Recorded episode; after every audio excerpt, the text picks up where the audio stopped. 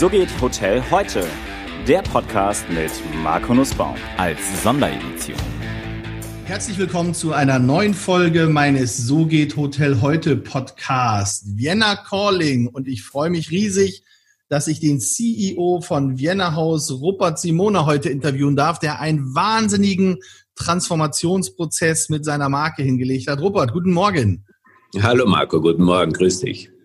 So, nach dem anfänglichen Hickhapp hier mit unserem, mit unserem Podcast jetzt äh, kurz als Intro äh, für die Hörer. Sag mal, wie bist du in die Hotellerie gekommen? Was waren deine Stationen und warum bist du dann bei Vienna Haus gelandet? Du, Marco, das war auf der einen Seite in die Wiege gelegt und auf der anderen Seite bin ich dann mal aus der Wiege rausgefallen, ähm, um zu erkennen, wie schön es da eigentlich ist. Meine Eltern hatten ein Hotel oder eigentlich ein Gasthaus äh, in, äh, in einem super kleinen Gebirgsdorf. Und äh, da war es halt natürlich klar, dass der Papa gesagt hat, Junge, du wirst das mal übernehmen und, äh, und ich zeige dir jetzt mal, was du dafür machen musst und hier ist die Hotelfachschule. Das habe ich dann auch brav gemacht. Welche Hotelfachschule und, war das? Ich war in Salzburg, in, okay. also in Klessheim und ähm, eine super Zeit dort gehabt. Aber als ich dann schon in der Schule ist mir aufgefallen, das sind, äh, das ist, das ist alles ein bisschen altbacken hier. Und, und wenn das, wenn das Hotellerie ist, weiß nicht, das hat mich irgendwie, ich gesagt, das passt nicht. Ich, das hat mich überhaupt nicht gereizt. Und ich habe dann zu meinen Eltern gesagt, du, pass auf, ähm, das ist, glaube ich, nichts für mich. Ich werde doch Naturwissenschaftler, so wie ich sage, immer schon als Kind schon hatte ich diesen Hang dazu und habe mir dann vorgestellt, wenn ich jetzt hier in diesem Gebirgsdorf bin, was ist auf der anderen Seite der Welt? Das war Australien und die hatten echt eine super Uni dort. Da habe ich mich dann eingeschrieben und bin aber vorher nach Belize gegangen also ich war noch nicht eingeschrieben dort. Ich habe gesagt, da gehe ich dann hin, aber ich werde vorher, weil ich ja schon äh, äh, leidenschaftlicher Taucher war, ich gehe nach Belize und tauche dort ein bisschen und dann werde ich nach dem Tauchen noch der zweite Jacques Cousteau und äh, die Welt ist alles super. Und als ich dann dort war und eigentlich schon sicher war, ich werde Hotellerie nicht machen, ist mir aufgefallen, dass dass das eigentlich das Feld ist, das, was ich machen möchte. Und zwar ist mir ein Licht aufgegangen, wie kreativ Tourismus sein kann. Ich sage, Mensch, ich könnte doch ein Unternehmen gründen, das sich auf Tauchreisen konzentriert und ich könnte das alles besser machen und anders machen und so weiter und so fort. Wie alt warst war du denn mich, da? Ich war äh, 21. Boah, also mit 21 schon diesen, diesen Drive, diesen Entrepreneurial Spirit in dir. Irre. Ja, das war immer so mein Ding und das, das hat mir einfach Spaß gemacht. Es war gar nicht so sehr, dass ich gesagt hätte, ich wollte da jetzt ähm, ich war jetzt nie der Typ, der gesagt hat, ich will da Millionen scheffeln. Natürlich ist es immer schön gewesen, wenn man sich das gesagt hat. Es hat mir einfach Spaß gemacht, etwas zu tun, wo ich in der Früh aufstehe und sage, hey geil, ich freue mich auf diesen Tag. Der Mit wie viel Geld bist du denn rübergegangen nach Australien? Du, ich war stinkreich. Ich hatte fast 2000 Dollar in der Hosentasche. das war's. Nee, das war Belize, nicht nach Australien. Nach also Belize, Belize war ich nämlich pleite. und dann, äh, ich habe ein bisschen zu viel getaucht und sonst was gemacht, als wie als Unternehmen mich zu konzentrieren. Aber das Licht ist mir aufgegangen. Und dann habe ich einen Job bekommen bei Kempinski. Ich habe ihn von Belize aus angerufen, mein Freund. Und der hat mir einen Job bei Kempinski angeboten. Die Firma war mir damals vollkommen unbekannt. Und als er aber sagte, du, der Job ist in Peking, habe ich nochmal nachgefragt, sagt, du, das Peking in China?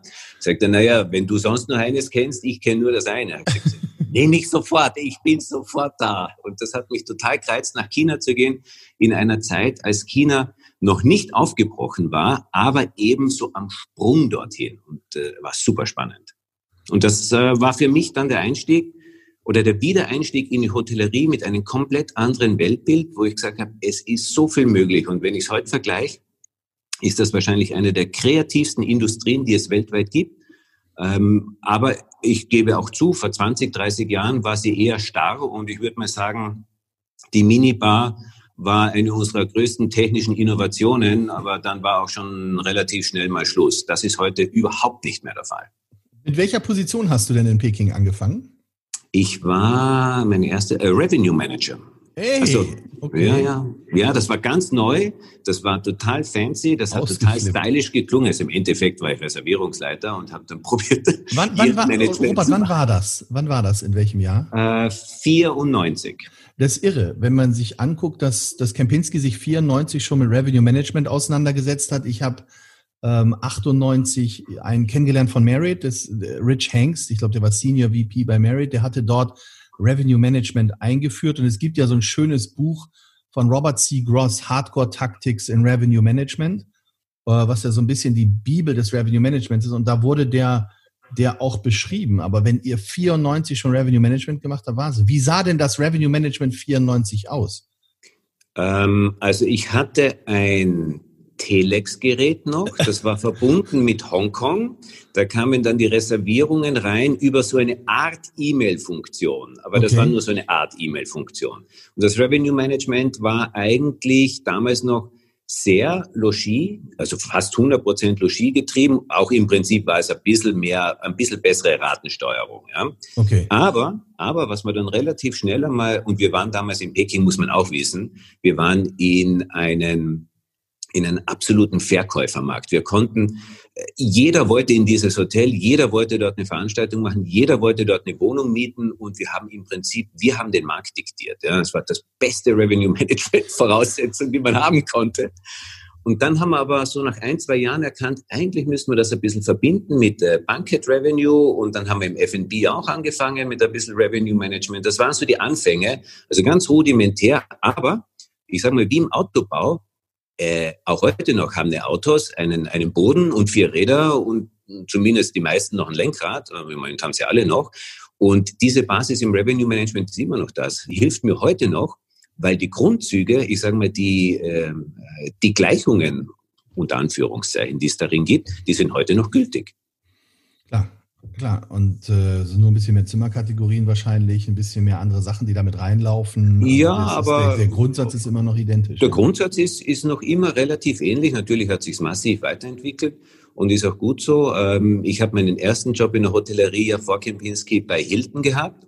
Und ich muss sagen, Hilton damals, damals war Hilton ja noch äh, getrennt in International und National und Hilton International, für die ich gearbeitet habe, die also hatten, die nicht amerikanische Organisationen. Die nicht amerikanischen in Europa sozusagen und ein ganz wenige in Asien, wenn überhaupt eines war. Ich weiß es gar nicht mehr genau. Ich glaube, wir waren 70 oder 80 Hotels damals.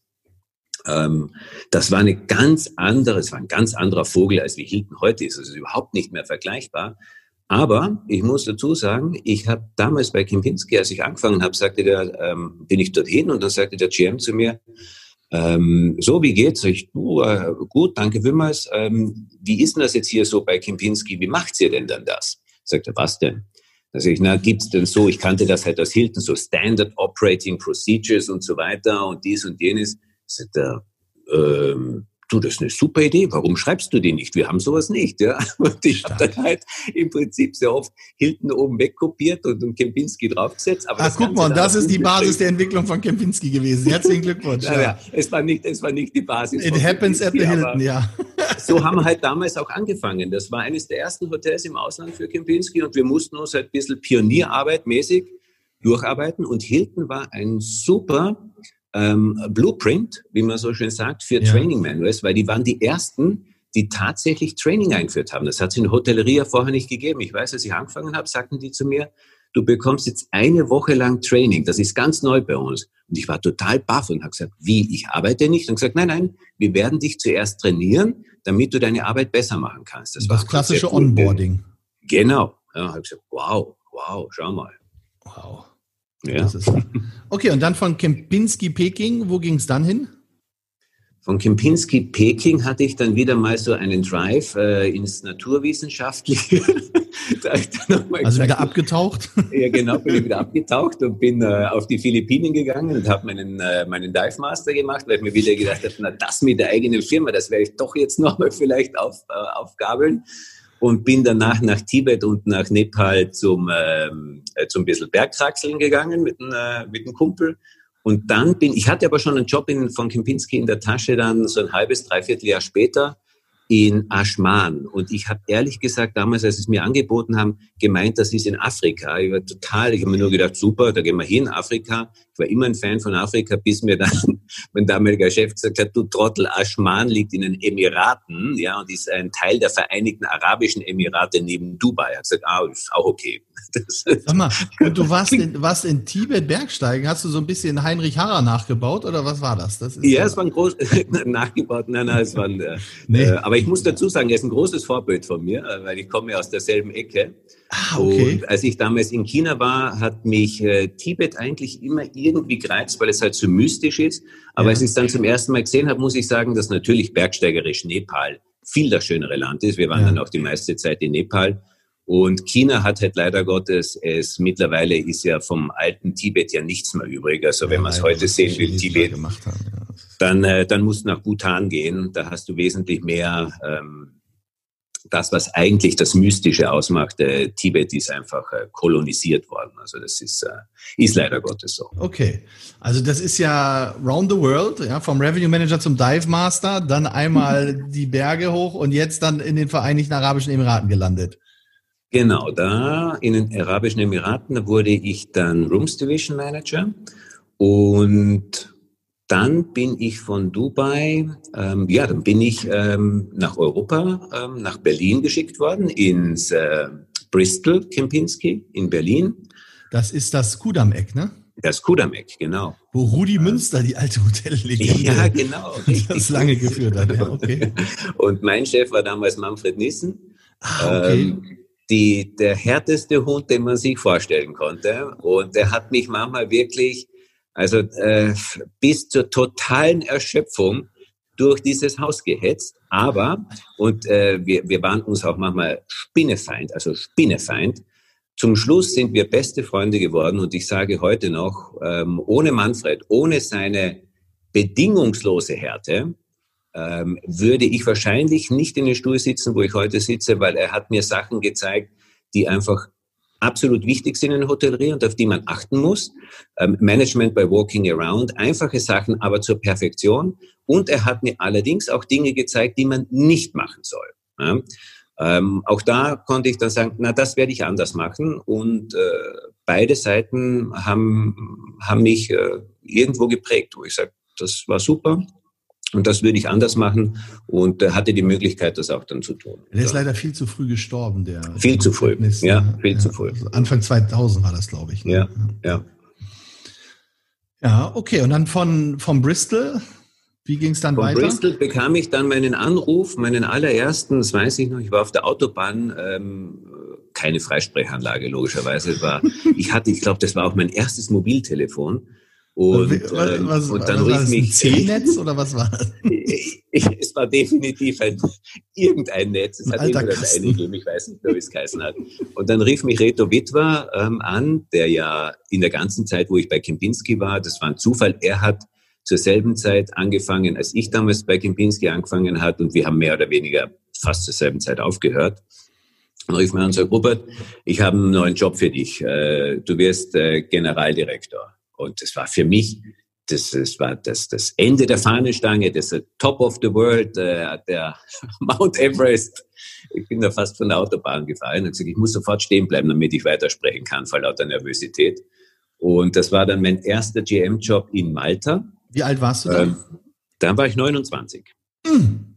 Ja. Mit 29 GM bei Kempinski, super. Ja, als ich zum, zum ersten GM-Meeting gekommen bin, äh, wurde das auch dementsprechend äh, mir sozusagen kundgetan und gesagt, du äh, Junge, stell dich mal in die letzte Reihe und check mal das Wasser ein. Ja, man lebt die Hierarchieformel bei Kempinski. Ja, ja, das, ja, das war, das war, aber ich muss ehrlich sagen, das war, war eine super Herausforderung, weil ich habe gleich ein Hotel bekommen, was ziemlich in der Scheiße war, also richtig in der Scheiße war. war aber was Übernahme. ja eigentlich gut ist, dann kannst du ja eigentlich nichts mehr verkehrt machen. So, so ist also, es. Das ich Hotel verstehe die Leute immer nicht so. Das ist die erste das Position, ist doch super, wenn du ein Hotel hast, was total in der Scheiße ist. So. Weil, Absolut, habe ich auch gesagt. Du, ich kann gar nicht tiefer fallen. Ich gesagt, das Ding ja. ist total unten ich kann eigentlich nur der Hero sein. Ja. Ähm, die Manfred hat mich Nissen dann schon noch mal ein bisschen eingebremst und, äh, und ich glaube, der Uli Eckert auch, mit dem ich äh, sehr lange vorher zusammengearbeitet habe, hat gesagt, du, es gibt zwei Jobs in deinem Leben, die solltest du nie vergeigen bzw. verlieren. Und ich gesagt, welche zwei sind denn das? Sagt er, der eine ist der erste, weil wenn du einen, deinen ersten GM-Job vergeigst, kriegst du nie einen zweiten. Und der zweite ist der letzte, weil wenn du mit 60 einen Job vergeigst, kriegst du auch nie wieder einen Job vor der Pension. Das habe ich mir also, immer gemerkt. Er gesagt, stimmt. Live Lessons hier im Podcast. Ja, aufpassen, Jungs, nicht und Mädels, nicht den ersten Job vergeigen und nicht den letzten. Das, ja. Aber es ist viel Wahrheit dran. Ja, das stimmt. Ja. Absolut. School of Hard Knocks. Ja. ja, ja, genau. Und warte mal, was war denn dann nach, ähm, nach Malta? Ah, dann habe ich so ein bisschen Regionalluft schnuppern dürfen ein paar Projekte dazu bekommen in, ähm, im, im mediterranen Raum. Und dann hätte ich Regionaldirektor in Ostafrika werden sollen, bin da auch schon hin nach Tansania, um dort äh, ähm, die, äh, einen Teil der Afrika-Strategie für Kempinski mit aufzubauen. Und als ich mitten im Umzug war, gab es eine Änderung in St. Moritz und der Retor sagte, du Robert, du bist auch so eine Berg, äh, so eine Berggemse, wäre das was für dich, St. Moritz? Habe gesagt, du, ja, also jetzt äh, eigentlich Afrika total geil, aber St. Moritz, ja super, ja mache ich. Ja. Dann bin ich nach St. Moritz und war dann über zehn Jahre in St. Moritz, weil ich von dort aus dann zuerst eben Südeuropa gemacht habe, dann ein bisschen Westeuropa, dann so ein Europa-Development, da kamen sozusagen die, die Karriereleiter kam da dazu und ich habe immer meine Basis im Hotel gehabt. Ich war gleichzeitig auch der Direktor für das Hotel dort oben äh, ja, und dann kamen die ersten Kinder und ich fand das toll, dass die dort oben aufwachsen können. Und irgendwie war das für mich einfach äh, so ein perfekter Platz, wo man, wo man arbeiten und leben kann. Und äh, habe dann von dort aus sozusagen meine Europa-Reisen und, äh, und, und Projekte halt auch dann gemacht. Ja, und dann kam irgendwann der Punkt, wo ich sagte, jetzt wirst du 20 Jahre bei Kempinski gewesen, super Reise vier oder fünfmal durch einen Transformationsprozess gegangen. Ich hatte nie das Gefühl, dass ich 20 Jahre bei einer Firma war, sondern wir haben die Firma 20 Jahre lang immer umgebaut sozusagen. Weil ich habe dann die Herausforderung bekommen, die Möglichkeit per Zufall, nicht mal gesucht, dass mir angeboten wurde, eine Firma, die damals Vienna International hieß, äh, zu übernehmen. Und ich habe die Shareholder gefragt, was habt ihr denn damit vor? Und die sagten zu mir, naja, sag du uns mal, was würdest denn du damit machen? Und ich hatte ja keinen, ich, ich hatte ja keinen, wie soll ich sagen, ich, ich hatte ja nichts zu verlieren. Und ich sagte frei heraus, also ganz ehrlich, ich würde das Ding niederreißen und komplett neu aufbauen. Dann ist es mal still geworden. Die haben sich beide angeschaut und gesagt, finden wir super, klasse, wirst den Job haben. Ja, und ich gesagt, ja, wenn ich das Commitment habe, dann mache ich das. Dann baue ich mein eigenes Ding. Ja, und dann habe ich Werner Haus aufgebaut. Und da sitzen wir heute. Wahnsinn. Also das heißt quasi komplett weißes Blatt, alles neu gedacht, alles neue Modelle und äh, auf Basis dessen, was an Immobilien und sowas schon da war, halt aufgebaut. Genau, genau. Und wir waren damals eine reine Management-Company. Ja. Und die Eigentümer gingen damals mit, dass ich gesagt habe, Teil der Strategie muss es sein, weil ich schaffe es nicht, in einen Managementvertrag die Häuser so umzubauen, wie ich es mir vorstelle. Ich muss dafür in ein Ownership-Modell gehen und sie sind all diesen Weg mitgegangen. Und wir haben dann auch, äh, äh, als wir schon nach drei Jahren des Umbaus, haben wir ja 100 Prozent Aktien an äh, meinen, äh, meinen neuen jetzt alleine ne? Shareholder ne? verkauft. Ja. ja. das ist ein Freund von mir und ähm, wir haben genauso eine super Beziehung, wie es vorher war. Ja, wir hatten Glück gehabt. Ist gut aufgegangen bis jetzt. Okay, und das heißt aktuell, wenn ich das sehe, habt ihr so ein bisschen mehr als 50 Hotels, über 7.500 Zimmer und mhm. fast 3.000 Mitarbeiter und habt aber einen Großteil, also über, also fast ein Drittel der Immobilien sind im Eigentum, über die Hälfte der Immobilien sind, äh, sind in der Pacht und nur ein ganz kleiner Anteil nur noch im Management. Genau, also wir haben fast 40 Prozent im Eigentum und ich würde mal sagen 50 Prozent im Pacht und wirklich ja, ein kleiner Anteil im, äh, im Management drin. Das ist richtig, ja.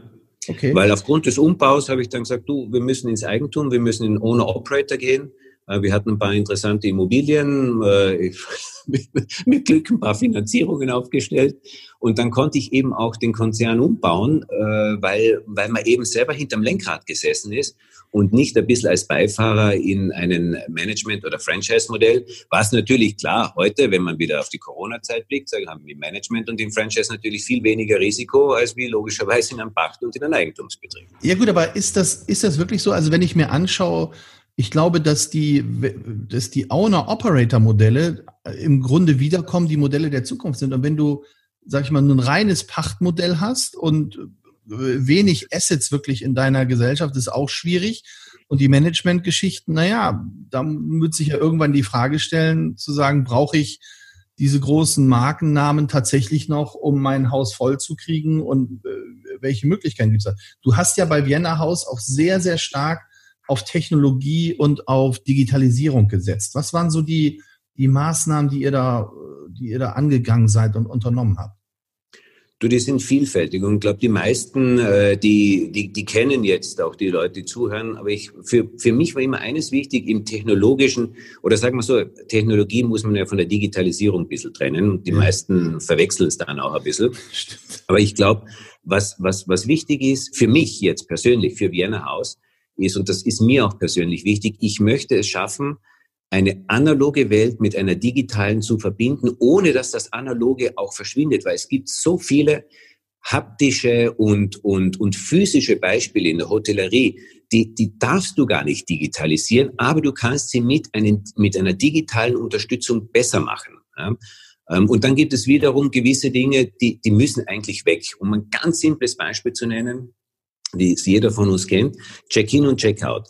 Ein Check-in, was für mich ein Ankommen ist, der Prozess, dieses blöde Ausfüllen und dies und jenes und so weiter und dann diese standardisierten Fragen an der Rezeption, wo der Mitarbeiter eigentlich nur auf den Terminal blickt und gar nicht sich mit dem Kunden unterhält, der gehört digitalisiert, während der analoge Prozess, dieses wirklich Willkommen heißen und auf den Kunden eingehen können, der muss analog bleiben, dann habe ich auch mehr Zeit dafür. Während ein Checkout, wo, wo ist die erfreuliche Seite daran, dass ich eine Rechnung bezahle und da vielleicht auch noch in der Schlange stehe, den kann ich bestens 100 Prozent digitalisieren, den kann ich wegbekommen, damit der Gast vielleicht für irgendwas anderes Zeit hat oder der Mitarbeiter, der an der Rezeption steht, dann halt vielleicht andere Aufgaben, eine Reservierung annehmen oder sich um einen Inhouse-Guest kümmern, einfach besser machen kann. Naja, und das ja, ist für mich so die Welt. Es hat, es hat ja am Ende auch was damit zu tun, was möchte der Gast. Ich meine, wenn ja. man, wenn man viel, Reisende befragt, die sind eigentlich glücklich, wenn sie eben keinen mehr sehen müssen, ja, und sagen, ich kann direkt auf mein Zimmer gehen. Ich glaube einfach, die Vielfalt der Möglichkeiten ist ja das, was unsere Branche auch ausmacht. Und das sollte sich auch in der digitalen Welt wiederfinden. Und äh, ich erinnere mich immer noch gerne an meine erste Fahrstunde oder an meine ersten Fahrstunden, wie schwierig das war, auch zu überholen, ja. Also das, mhm. dann fährst du und dann sagt er dir, Achtung, jetzt Blinker setzen, mhm. Innenspiegel, Außenspiegel, Schulterblick rausziehen. Gott, und was hab ich geschwitzt so. Und, und heute, das darf man gar nicht sagen, aber heute fährst du, es fast automatisiert, du telefonierst nebenbei, soll man ja auch nicht, aber wenn man Freisprecher hat, darf man das. Und so dieses ganze, diese ganzen Sachen sind eigentlich drinne. Und ich würde mir wünschen, dass solche Routinen digitalisiert werden, weil sie nichts damit zu tun haben mit der Kommunikation am Gast, wie du sagst. Und dann habe ich die Möglichkeit, halt die Kommunikation mit dem Gast auf ein anderes Niveau zu machen. Weil niemand hat Lust, Leute zu sehen, die eigentlich den Empfangstresen festhalten und die ganze Zeit den Bildschirm gucken. Also das genau. Ist, und das ist keine Stimmung mich, mehr auf. Ja. Ist überhaupt nicht so. Ich setze mich so oft in in unsere Lobbys und in andere Hotellobbys und, äh, und dann beobachte ich einfach so die Leute. Und du siehst sofort, was hat einen Wert für einen Gast und was hat keinen Wert. Und das Gleiche gilt ja für uns, für die Mitarbeiter. Ja. Das, wo ist wo ist die Freude daran, da eben, wie auch immer das Programm heißt, Fidelio, äh, jetzt heißt es ja nicht mehr Fidelio äh, und Co., also in den, in den, in den PMS-Systemen abzulesen, was ich jetzt hier alles eintragen muss und jedes Mal denselben Spruch zu machen. Äh, das ist doch nicht das, was ich mir vorstelle, was einen Job aufwertet. Was einen Job aufwertet, ist doch viel mehr, wenn ich in die Hotellerie, in den Tourismus gegangen bin, weil ich einfach sage, du, ich möchte hier wirklich eine, eine Erfahrung schaffen, ich möchte, ich, ich möchte dem was mitgeben, ich möchte hier einfach auch Geschäft machen mit den, mit den Leuten. Und äh, das mache ich sicherlich nicht, indem ich einen Standardprozess vom Terminal ablese. Und so deswegen kann das schon unterstützen. Ja, und das ist so ein bisschen die Gefahr, die in der Branche so herrscht. Das heißt, Digitalisierung heißt wahnsinnig viel Personal reduzieren, alles runter. Das funktioniert nur in der Economy Brands, nicht in den hochwertigen Brands. Ich glaube, dass das Thema da völlig falsch auch betrachtet wird, weil wie du sagst, die Digitalisierung ermöglicht es mir, viele Dinge anders zu machen und individueller auf den Gast einzugehen. Und das ist in jedem Segment eigentlich wichtig. Jetzt hast du bei dir ja unterschiedliche Produkte in der Company. Ihr habt Vienna House, ihr habt Vienna House Easy, Vienna Townhouse, dann habt ihr Vienna House Revo und äh, da steht die die Abgrenzung ist ja ist für mich relativ klar. Vielleicht magst du das noch mal kurz sagen. Für was steht Vienna House? Vienna House ist in der Vier- und Fünf-Sterne-Hotellerie, also Vier Sterne Plus bis Fünf ja. Sterne. In Vienna House Easy macht äh, vier, also die meisten, fast alle sind Vier-Sterne-Häuser, aber wir machen, ich sag mal, wie in der Bekleidungsindustrie, Smart Casual, Designer Jeans und, und ein lässiges T-Shirt und Sneakers dazu. Ja. Revo ist komplett was anderes. Revo ist daraus entstanden, dass ich gesagt habe, Mensch, wohin kann denn der nächste Schritt der Hotellerie gehen? Ja, genau. Weil ich sehe natürlich, es gibt ähm, Apartments, die kommen, Longstays, es gibt klar das klassische Hotel, es gibt jetzt alles, was Coworking und so weiter ge äh, geheißen hat. Und das waren alles Airbnb, das waren alles Kunden, die sind plötzlich bei uns abgewandert im Hotel. Er hat gesagt, das kann doch nicht sein, dass mir Airbnb, so drei oder vier Jungs, die auf Matratzen angefangen haben, Fluchtmatratzen angefangen haben, uns hier das Geschäft wegnehmen. Und die also, kein eigenes können, Hotel haben. Und die kein eigenes Hotel haben, verdammt nochmal. das gibt's doch nicht. Das müssen wir doch auch schaffen. Und habe gesagt, wenn ich jetzt einmal ein weißes Blatt Papier nehme und mir überlege, was kann denn ein Hotel noch alles sein, da ist dann Revo rausgekommen.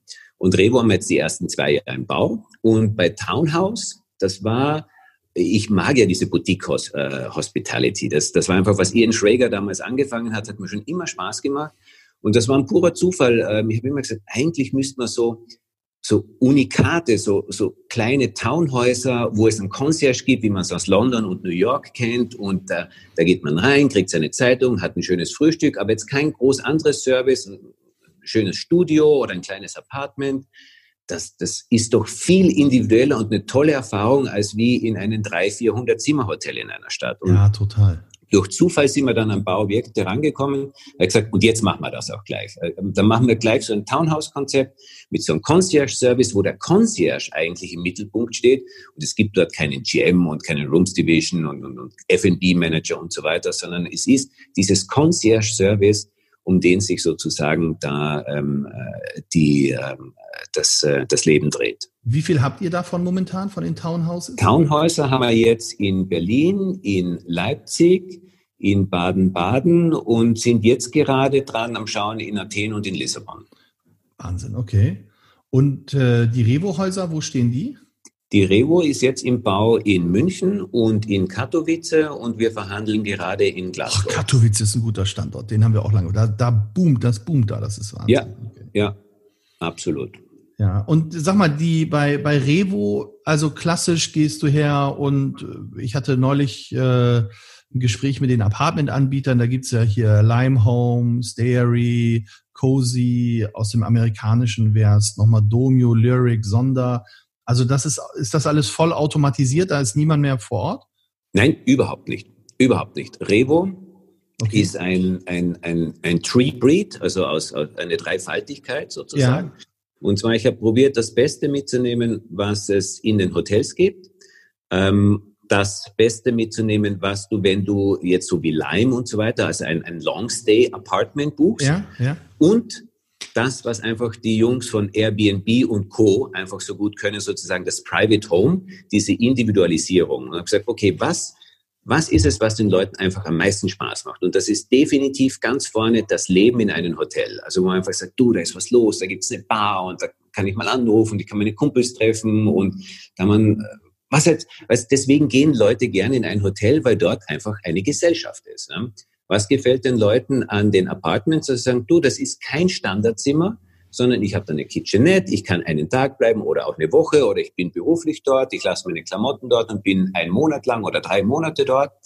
Und was ist es aber, was den Erfolg tatsächlich von Airbnb ausmacht? Also das Dritte, das ist diese Individualisierung, dass sie sagen, nicht immer das gleiche Produkt und das wird dann einfach 200 Mal geklont und so ist es, sondern alles ist ein bisschen anders. Deswegen haben wir in jedem Revo, also München zum Beispiel, ich müsste jetzt lügen, aber ich glaube, wir haben in München 26 verschiedene Zimmer- und Apartmenttypen und in Katowice 14 oder 15, ähm, einfach um diese drei Welten zusammenzubringen und sagen, ich muss doch nicht hergehen und 200 gleiche Zimmer bauen. Ich kann doch das anders aufbauen und ich kann eine Public Area auch anders gestalten wie das Übliche. Ich muss einfach nur mal ein weißes Blatt Papier nehmen und mir sozusagen das Beste rausziehen, weil das ist alles unser Kerngeschäft und muss das nicht abgeben an jemand anderen. Okay, wie ist die Public Area denn aufgebaut? Gibt es noch klassisch, hier ist mein Check-in, hier ist die Bar, bietest du Frühstück an oder wie, wie, wie läuft das bei Revo ab? Ja, bei, zum Beispiel, wenn wir München nehmen, da ist das Frühstück, da haben wir uns als F&B-Stil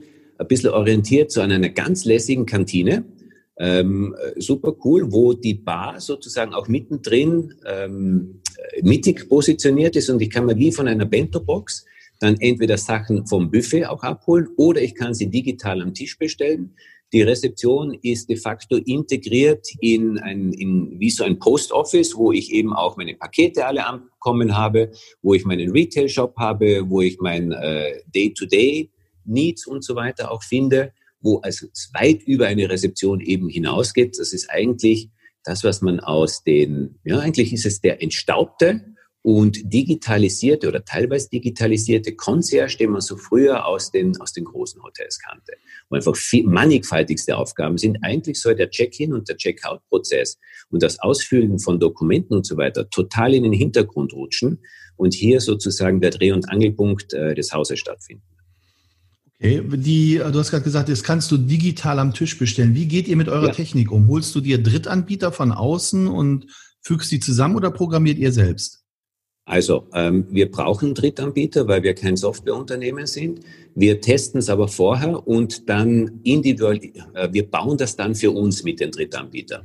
Ähm, wir, wir sagen, okay, das ist das, was wir uns wünschen. Wir gehen nicht her und sagen, lieber Drittanbieter, was hast du denn? Zeig mir mal, was du hast. Und wir suchen uns dann A, B oder C aus, sondern sagen, das ist das, was wir brauchen. So muss es aufgebaut sein. Kannst du uns das liefern und machen? Dann testen wir es durch und wenn es funktioniert, implementieren wir es.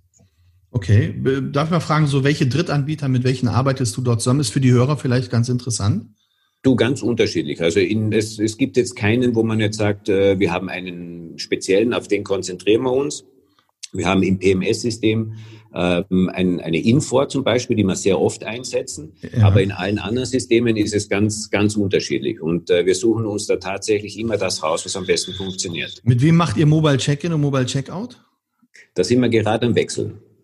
Da sind wir wahrscheinlich gerade am Springen äh, für Call to Order. Okay, alles klar. Ja, spannend. Also das hört sich ja, das hört sich irre an. Jetzt habt ihr vor im letzten Jahr habt ihr eine große Übernahme gehabt. Ihr habt die ehemaligen Arcona Hotels übernommen. Und äh, wenn ich auf deine Webseite gehe, dann finde ich dort bei, bei Vorstand einen Daniel Ross, der Investmentvorstand ist. Ähm, das kenne ich von, von vielen von meinen Venture Capitalists. Die haben äh, immer so ein M&A-Team dabei, wo die sagen, die sind ständig am Befeuern und gucken, was können wir übernehmen, was können wir machen. Ist das bei euch auch so, dass ihr sagt, wir wollen das Wachstum jetzt vorantreiben? Hat man schon immer. Daniel sitzt eigentlich bei uns in Bangkok und macht primär unsere Holding-Investments, also sprich, was wir, unser Holding in, äh, in Thailand hat ja ihr, ihr Hauptbetätigungsfeld im Public Transportation. Wir machen dort diese Skytrains. Für diejenigen, die schon mal in Bangkok waren, das sind die Züge, die da, ähm, so wie in Chicago, also die, äh, die oberirdisch auf den Stelzen herumfahren.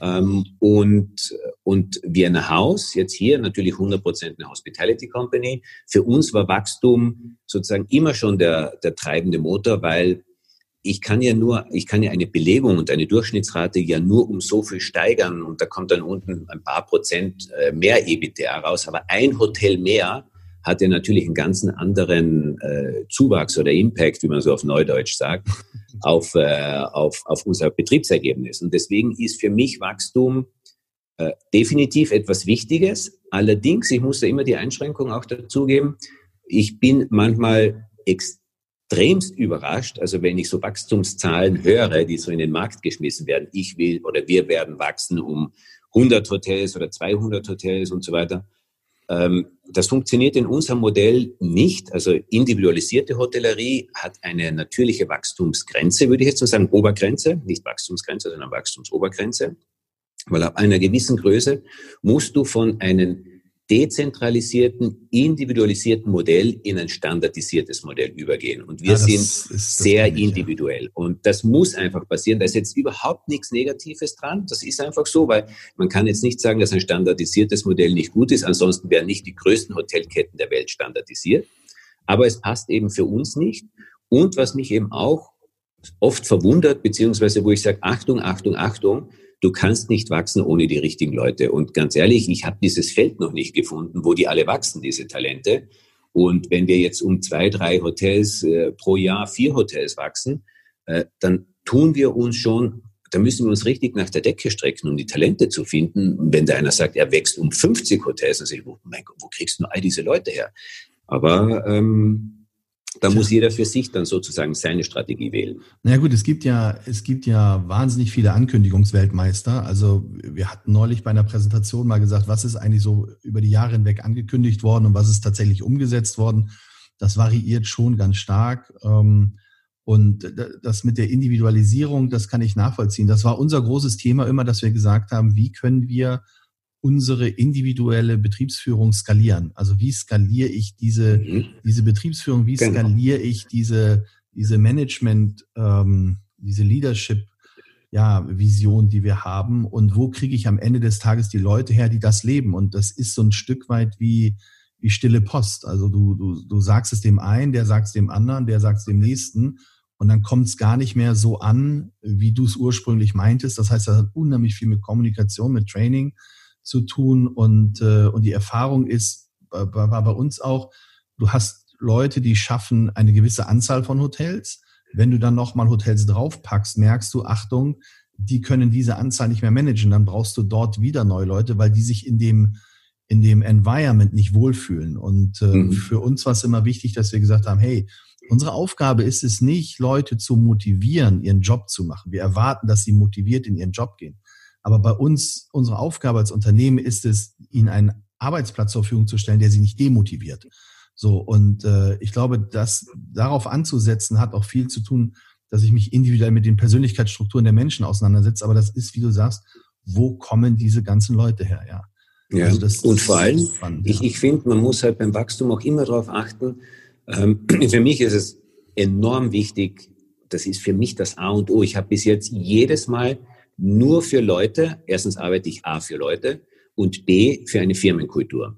Und in dem Moment, wo du wächst, ungezügelt oder vielleicht aus welchem Grund auch immer, und es mit Wachstum kann sich eine Firmenkultur verändern, aber eine Firmenkultur sollte eher eine Evolution sein. Ja. deswegen haben ja Leute angefangen und nicht plötzlich eine totale Revolution, wo du sagst, das ist nicht mehr meine Firma, weil dann verlierst du auch wieder die Leute und du verlierst den Grund deines Wachstums. Und das ist, äh, das sollte man sich doch genau anschneiden. Wachstum nur, um größer zu sein, ist, glaube ich, der falsche Ansatz. Ähm, manchmal ist es ganz ehrlich, äh, besser in einer Nische zu sein und dort äh, wirklich Weltmeister ähm, und sich darauf konzentrieren, dass man echt gut ist, als wie zu sagen, nur auf Teufel komm raus, wir brauchen jetzt Hotels, Hotels und Betten und Betten und Betten. Ja, und wie die Zeit ja heute zeigt, wir haben ja eh zu viele Betten. Also zumindest ja. für die nächsten Jahre. Ja, genau. Es erinnert mich so ein bisschen an, äh, an die Vorträge von Simon Sinek, was du sagst, start with why. Ja, was ist der Ursprung meines Handelns? Was, wofür stehe ich eigentlich? Und ähm, aber wenn du sagst, jetzt nochmal das Thema, wir haben zu viele Betten. Wie siehst du denn die aktuelle Entwicklung im Markt? Wie, hat's, wie, wie hat Corona euch denn getroffen? Also, oder wie brutal, also ja. voll äh, Schlag ins Gesicht äh, bei strahlendem Sonnenschein. Ähm, ähm, Aperol Spritz getrunken und auf das blaue Wasser geschaut und plötzlich hat uns jemand einen Kübel Eiswasser über den Kopf geschüttet und den Kübel auch noch draufgehaut. Also. Wahnsinn. Geht's denn, aber geht's denn ja, langsam wieder los bei euch? Also zieht das Geschäft langsam wieder an? Merkst du da was von? Naja, schau, wir haben, äh, wir haben uns ja, als damals Vienna International war so ein, so ein ich drücke das jetzt mal diplomatisch aus, ein Blumenstrauß, ein Bouquet an Blumen. Ja? ja. Also wir waren ein wildes Gewächs an, an Ressorts und Hotels und dies und jenes und so weiter. Das haben wir dann aussortiert und haben uns voll auf die Stadthotellerie konzentriert. Kann man jetzt natürlich sagen, du, ähm, im Lichte von Corona nicht so schlau, aber das war natürlich schon ein paar Jahre vorher. Und in der Stadthotellerie ging ja und wird auch irgendwann wieder die Post abgehen, aber im Moment einmal ist Schicht im Schacht. Und das hat uns natürlich massiv getroffen. Wir haben jetzt fast alle, bis auf zwei Hotels wieder geöffnet, ähm, mit Durchschnittsbelegungen zwischen, die jetzt, jetzt muss ich in, in der Anfangsphase zwischen 5 und 15 Prozent. Jetzt sind wir mal so zwischen 35 und festhalten, teilweise 80 äh, Prozent, aber das war nur in den Sommermonaten, wo halt dann Gäste auch gesagt haben, komm, lass uns mal an die Ostsee fahren und das ist eigentlich ganz nett da. Da kommt jetzt sicherlich auch wieder die saure Gurkenzeit, weil unser Kerngeschäft ist das internationale Geschäft, ist der äh, Corporate Traveler, der Geschäftsreisende und natürlich ganz stark alles, was mit Meetings, Incentive, Kongresse und so weiter zu tun hat. Und diese drei wichtigen Säulen sind derzeit am Boden und ich sehe das auch nicht, dass das äh, wieder stabilisiert vor 23 oder 24. 23 Mit dem müssen wir umgehen. Ja. Also ich glaube ja, dass wir jetzt im Herbst, dass, dass, dass viele noch gar nicht so richtig auf dem Schirm haben, die, äh, die Insolvenzantragspflicht wird ja wieder eingeführt, gerade bei mhm. dem Thema der ähm, Zahlungsunfähigkeit. Und du hast ja wahnsinnige Herausforderungen oder auch Auflagen als Geschäftsführer, dich dort äh, straffrei zu halten, also dich, dich richtig zu verhalten, dass du nicht zivilrechtlich und strafrechtlich nachher angegangen wirst. Ich glaube, das wird nochmal ein Riesentanz und da werden wir im, im Herbst einiges sehen, was da noch, was da noch übergeht und dann wird sicherlich eine Übernahmewelle oder eine Umverteilung am Markt geben. Und ich bin mir nicht sicher, ob alle Hotels am Ende auch Hotels bleiben werden.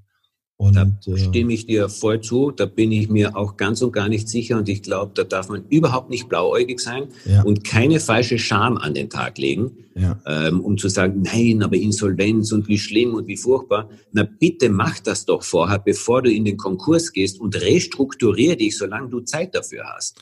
Ansonsten ist das ja wirklich Bad Management. Ja, das hätte ich, das, das, das habe ich nicht verstanden. Ich hätte auch ehrlich gesagt in der Phase erwartet, ähm, ich glaube, so hätte ich agiert, wenn ich, also wir haben ja, wir, wir sind ja auch nicht mehr Gesellschafter, aber ich glaube, so hätte ich agiert, als das, als das losging, hast du ja, wenn du dich damit auseinandergesetzt hast, gesehen, das ist ja keine Tagesveranstaltung, sondern das wird uns ja lange beschäftigen. Ob wir wollen oder nicht, es wird massive Auswirkungen auf unser Geschäft haben. Und die Frage, oder was ich mich wundere, ist, dass die Leute nicht gesagt haben, hey, ich melde die Insolvenz an, ich kann ja auch eine, eine strukturierte Insolvenz machen. Äh, dann habe ich die Mitarbeiter zumindest mal drei Monate in der Lohnfortzahlung mit einem vollen Gehalt und habe die drei Monate Zeit, mich mit meinen, wenn ich ein Pacht, wenn ich viele Pachtverträge habe, mit den Vermietern hinzusetzen und zu sagen, so Freunde, jetzt müssen wir einfach mal nachverhandeln. Denn ich glaube, was, was momentan ist, ist, dass auf der Immobilienseite ähm, da wenig Bereitschaft ist, äh, einen großen Teil dazu beizutragen. Also das höre ich immer wieder, wenn ich mit verschiedenen Leuten spreche. Die sind immer noch der Meinung, na gut, wenn der Betreiber rausfliegt, dann ziehe ich gegebenenfalls die Sicherheiten. Ich glaube, das ist auch ein Thema, was im Oktober kommen wird. Wenn man sich die institutionellen Anleger anschaut, irgendwann sind die auch verpflichtet, Sicherheiten zu ziehen. Und dann implodiert das ein oder andere Geschäftsmodell ohnehin. Und äh, also da, da glaube ich auch, dass wir da vom Management her noch große Herausforderungen vor uns haben. Also das wird eine spannende Zeit. Ja. Mhm. Absolut. Also jeder, ich kann nur jeden raten, bereitet euch darauf vor und das ist, äh, das hat nicht, das ist wirklich gutes Management, wenn man darauf vorbereitet. Schlechtes Management ist, wenn man eben sagt, na, na, das mache ich nicht. Aber auf der einen Seite schauen, dass man sich restrukturiert in der Verhandlungs- äh, in der Verhandlungstaktik, um zu sagen, komm, das können wir doch äh, außergerichtlich, das können, zwei Partner müssen doch in der Lage sein, eine Situation, für die sie beide nichts können, ähm, zu regeln, weil der, der Gesetzgeber hat es nicht geregelt für uns. Er hat äh, den Wegfall der Geschäftsgrundlage nicht geregelt und er hat auch mit Paragraph 240 uns ein bisschen ein Ei gelegt und der Immobilieneigner fühlt sich dadurch ähm, in falscher Sicherheit. Aber ich würde jetzt mal sagen, ich glaube, mittlerweile versteht jeder den Ernst der Lage und die Situation und dass das rechtlich durchaus auch noch äh, geändert werden kann, steht jetzt auch im Raum. Deswegen sollten sich die Partner im Idealfall einigen und eine Restrukturierung anstreben, damit man dann wieder langfristig zusammenarbeiten kann. Und wenn das nicht funktioniert, dann muss ein Unternehmen sich auf eine strukturierte Insolvenz vorbereiten, um dann eben eine weitere Lösung zu schaffen genau. und eben nicht eine Abwicklung zu riskieren. Ja. Und das wird einfach der Fall sein und da, das muss man vorbereitet sein. Und wir werden auch davon ausgehen, dass viele Hotels nicht mal als Hotels aufsperren. Auch ich gehe davon aus, wir werden federn lassen, hundertprozentig, das geht gar nicht anders. Ähm, aber du, so ist es. Ich glaube, das Allerwichtigste, und ich das ist mir wirklich das aller, aller, aller Wichtigste ist, wir, bra wir brauchen jetzt gar nicht rumjammern über wie schlimm es ist und wie schlecht, weil es ist einfach so, wie es ist. Ausschlussbasta. ja, ja. Aber wir müssen die Möglichkeiten begreifen, die Opportunity und sagen, komm, jetzt machen wir vorwärts und jetzt beginnen wir einfach nochmal. Und wir geben da Vollgas. Und das sind immer die Zeiten, wenn etwas auf der Kippe steht und das Kind in den Brunnen gefallen ist dann ist eine Gesellschaft, eine Menschheit, eine Industrie bereit, neue Wege zu gehen und sich auch Dinge radikal anders zu überlegen. Solange alles irgendwie läuft und irgendwie geht, sind wir in unserer Komfortzone und machen das nicht. Aber jetzt haben wir die einmalige Chance zu sagen, vergiss das Alte, lass uns mitnehmen, was gut war und lass uns neu denken, wo wir sagen, das wollten wir eh schon immer machen. Und ich glaube, das gilt für ein Unternehmen genauso wie für einen Staat Ich sehe es nur leider Gottes bei den Staaten im Moment nicht. Äh, ich würde mir wünschen, wenn wir jetzt einen sozusagen Corona-Marshallplan hätten und nicht nur Geld ausschütten, sondern auch sagen, in welche Industrien wollen wir investieren? Was wollen wir Neues erschaffen? Was wollen wir aufhören? Was wollen wir beginnen? Und das wäre halt mein großer Wunsch. Ja, das ist, ich glaube, was für unsere Branche da auch, um das, das nochmal aufzunehmen, weil du sagst, Globe, äh, so, so ein Marshallplan ist, es, es gibt ein sehr schönes Buch von einem Professor Rademacher, der heißt der Global Marshallplan. Das hat er vor Jahren geschrieben. Professor Rademacher ist Mitglied im Club of Rome. Und ich habe verschiedene Thinktanks mit ihm besucht, auch im kleineren Kreis, so Kamingespräche. Und es ist interessant zu sehen, wie solche Leute, gerade aus dem Club of Rome oder woanders, auch die Zukunft nochmal sehen oder auch äh, gucken, was da kommt. Ich würde mir wünschen, dass unsere Branche mehr Eindrücke und mehr Inspiration und Erfahrungswerte von außen, von Branchenfremden zulässt und wir nicht immer so in unserem eigenen Saft kochen. Das ist schon ein bisschen, wir bewegen uns oft in so einer Filterblase, wo ich sage, Mensch, wenn wir vorankommen wollen, dann müssen wir mal ein bisschen über den Tellerrand hinausschauen. Und äh, das ist, äh, also das ist spannend, was hier passiert. Und ich glaube, da bin ich bei dir. Es wird wahnsinnig viele Möglichkeiten geben und auch Chancen, jetzt was Neues aufzubauen und neu zu gestalten. Ähm, ja. Apropos neu gestalten, du hast, wir haben vorhin gesagt, der Gesetzgeber hat ähm, ja den Gesetzestext eigentlich pro Immobilienleute geschrieben und jetzt, wir probieren ja über die Verbände das äh, noch so ein bisschen zu ändern. Das ist ja, die eine Möglichkeit ist ja, was viele machen, die schreien dann durch die Gegend und sind sehr laut und wollen die Politik zwingen und äh, jeder glaubt, wenn er Frau Merkel direkt anschreibt, tut er der Branche einen Gefallen. Also das ist ja eher kontraproduktiv. Ähm, die, die, du bist ja auch im Verband jetzt drin, du bist ja auch im Beirat. Was waren so deine Beweggründe zu sagen, hey, ich engagiere mich im IHA, ich engagiere mich da im Beirat und meine Hotels sind da Mitglieder? Weil die echt gute Arbeit machen. Das hat mir schon immer gefallen vorher, weil sie einfach auf die Knöpfe drücken, wo es auch weh tut, wo man sagt, da müssen wir was ändern. Und ja, wo sie dann noch Änderungen herbeigeführt haben. Und zwar nicht nur Verbandsgequatsche. Ich bin da überhaupt nicht der Vereinsmeierer. überhaupt nicht. Ich, ich hasse das wie die Pest. Aber ähm, all das, was sie bewegt haben und all die Punkte, die haben mir imponiert. Und äh, als Herr Lute und der Otto Lindner dann auf mich zukamen und fragte, du, äh, möchtest du und hin und her, habe ich gesagt, ähm, ich, ich, es ging da gar nicht um den Beirat, überhaupt nicht. Das war jetzt zufällig, dass ich da reingerutscht bin. Aber gesagt, ich bin da mit meinen Hotels jetzt dabei, weil ihr macht echt einen super Job. Und ich bin froh, dass wir eine Stimme haben, weil, wie wir alle wissen, wir sind zwar eine, eine der größten Industrien, ähm, aber wir haben immer noch in der Bedeutung, stehen wir weit hinter anderen, obwohl wir so viele Menschen und so viel Wertschöpfung auch haben. Aber das haben wir einfach noch nie so richtig gut gemacht in den letzten Jahrzehnten. Ähm, und das ist halt ein Weg dahin. Ich, ich finde das einfach super. Ich möchte das unterstützen.